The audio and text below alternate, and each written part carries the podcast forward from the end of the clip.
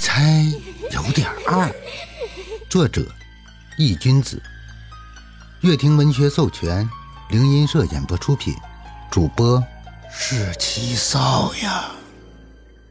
姓许小子，貔貅瞪着一双铜铃般的眼睛盯着许江，仅有一丝魂魄的他想不明白，许江为什么要阻止自己。呵呵，你又何必为难两个小辈儿动怒呢？许江朝着貔貅笑呵呵地说道：“哼，你这个不开眼的鬼差，竟然敢掀本座的红盖头！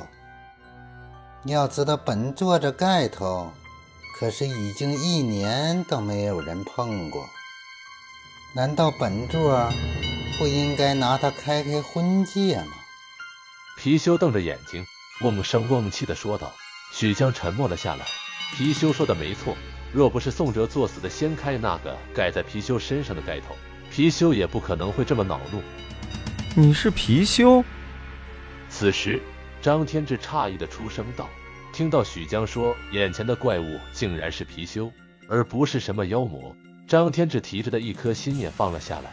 貔貅，张天志听说过，那可是招财进财、吞金银、镇宅、辟邪、降邪会的瑞兽。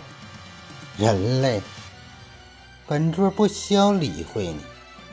听到张天志的声音，貔貅将目光移到了张天志的身上，随意的瞥了一眼，淡淡的说道：“张天志嘴角抽了抽，我好好奇，我的这个朋友到底是怎么惹怒你了？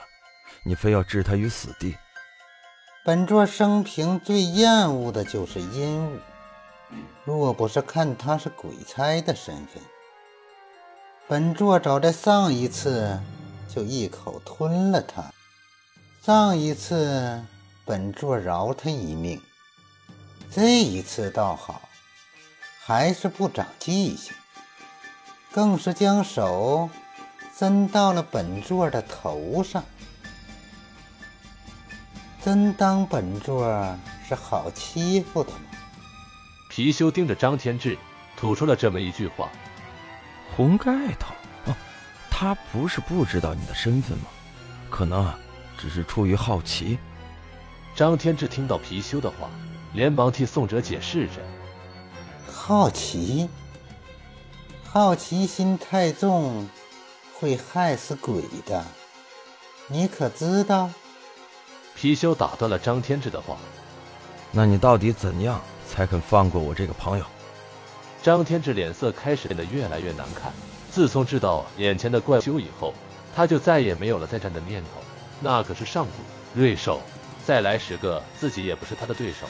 不过相反的，许江仅仅凭借着一根毛笔就将貔貅给拦住了，这也让张天志对许江越发的好奇了。这个人的修为到底有多高？结合许江之前说过的话，他称貔貅为老朋友，那就可以说明他是认识貔貅的，不然也不会这么叫。而貔貅对许江的态度就不一样了，就像是在对待小贝一样。听到张天志的话，貔貅想了一下，歪着脑袋扫了一眼还在昏迷的宋哲，想让本座放过他也可以。既然他是鬼差，作为赔礼，两个月之内献给本座十只厉鬼魂，本座就放了他。两个月。没有商量的余地吗？张天志听到这个数字，脸色有些难看。厉鬼是那么容易找到的吗？当然不是，那是需要特殊的时间、特殊的地点，以及死者生前拥有强大的怨气和执念，才会化为厉鬼。再者说，就算找到厉鬼，也不是那么容易对付的。貔貅给的两个月时间，不长也不短，所以这个时间对于宋哲和张天志二人来说还是比较紧迫的。你还敢跟本座讨价还价？貔貅鼻孔里窜出了两道白烟。这，我替他答应了。张天志看到貔貅变得有些不耐，也不敢再说下去了。后辈，作为麻衣一脉的传人，你应该知道，这就是因果，我也帮不了你。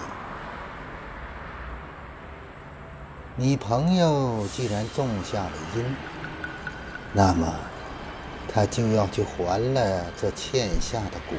晚辈明白，既然和貔貅说定了，那晚辈就不叨扰了。张天志朝着许江拱了拱手说道，想了一下，又朝着貔貅拱了拱手。即使心里再不爽，可眼前的毕竟时尚古瑞兽貔貅。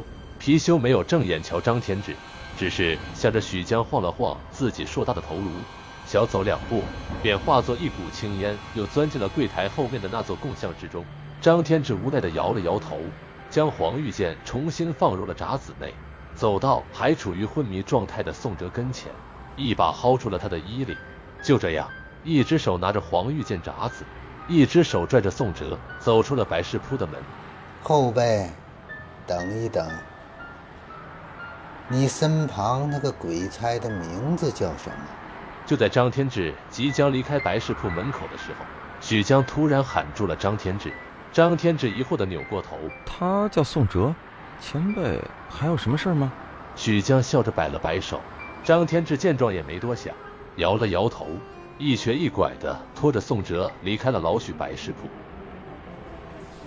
许江站在门口，目光看向了距离自己越来越远张天志，突然放声大笑了起来，口中呢喃：“宋泽，这个人和二十年前的你真像啊！老朋友，你确定看清楚了吗？”许江站在铺子门口，淡淡道：“不会错的，他就是我等了足足二十年的人，那个东西不会有错。”貔貅的声音在许江的耳边回荡：“好，等他还了欠你的这个果以后，你是跟着他完成属于自己的事情的，还是选择继续留在店里？”陪我这个老头子，到时候你自己选择吧。”许江笑呵呵地说道。貔貅没有回声，不过许江知道，或许貔貅自己心里已经有了答案。张天志气喘吁吁地拖着宋哲走出了胡同，来到了大街上。此时太阳已经下了山，天色已经变得暗了下去。不然的话，就这么拖着宋哲，搞不好会有一些麻烦。看了一眼还在昏迷的宋哲，张天志无奈的叹了一口气：“老子上辈子究竟欠你啥了？这辈子你要这么整我？”他倒是有让宋哲醒来的办法，但是所需要的东西都在医院里，并没有拿出来，所以现在张天志也是有心无力。又驮着宋哲走了一会，张天志的脸上开始冒出了冷汗，脸色也有些发白，那是痛的。之前和貔貅交手的时候。他好像将伤口给撕裂了，所以现在的他只感觉腹部正在传来阵阵疼痛。妈的，竟然流血了！张天志用嘴咬着衣角，掀开了衣服。当他看到自己的情况时，不由得暗骂了一声。出来时还洁白的纱布，现在已经渗出了斑斑血迹。本章已播讲完毕，感谢您的收听。